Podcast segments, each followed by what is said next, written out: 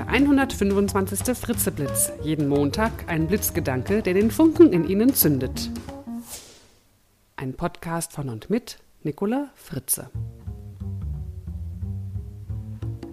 Hallo und guten Montagmorgen. Der heutige Blitzgedanke ist endlich mal wieder ein Witz.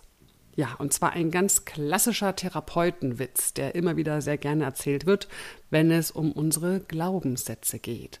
Wenn es also darum geht, wie wir uns unsere Welt in unserem Kopf selbst gestalten. Ein Psychiater versucht seit Monaten, einen Patienten, der überzeugt ist, tot zu sein, von diesem Glauben zu befreien und zu heilen. Endlich stellt der Psychiater ihm die Frage, was denken Sie, blutet ein Toter? Selbstverständlich nicht, antwortet der Patient. Der Psychiater nimmt ein Skalpell und schneidet dem Patienten in die Hand. Blut strömt aus der Wunde.